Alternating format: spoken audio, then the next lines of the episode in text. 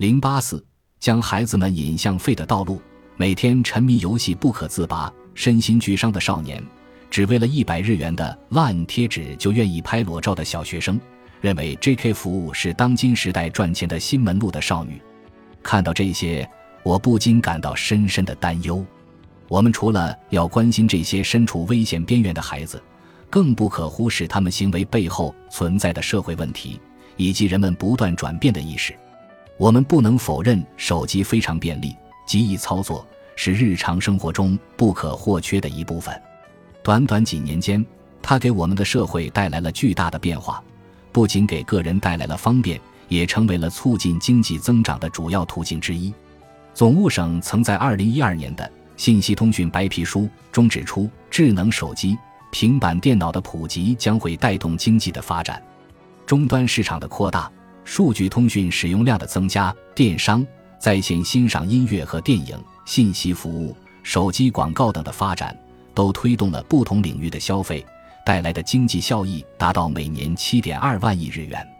二零一六年，日本的国家基本预算约为九十六点七万亿日元。其中，公共事业费用约为六万亿日元，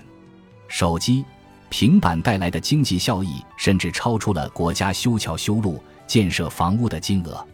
只有手掌大小的机器，竟然有这么大的作用。然而，在我们享受利益的同时，一些新的变化现象也在逐渐产生，但我们却没有给到他们足够的关注。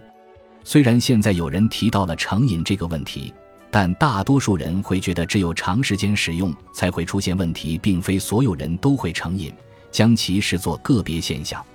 诚然，这确实与每个人的性格、生活的环境有关，但我们不能否认，有一些机制本身就存在隐患，让人逐渐沉迷其中。至少我在采访过程中发现，不论是 SNS 还是游戏，都存在让人深陷而不可自拔的点，而这些点构成了一条通往废的路。遍布生活各个角落的手机广告，年纪烂严苛的分组，为了达成绩效，不得不在社交游戏里氪金。如果不欺负别人，就会被欺负的恶性连锁。成年人口中“你真可爱”，给你钱的甜言蜜语，拿起来容易，放下却很难。它激发年轻人的欲望、念想，有时甚至是不安与竞争心，不知不觉间将他们引上歧途。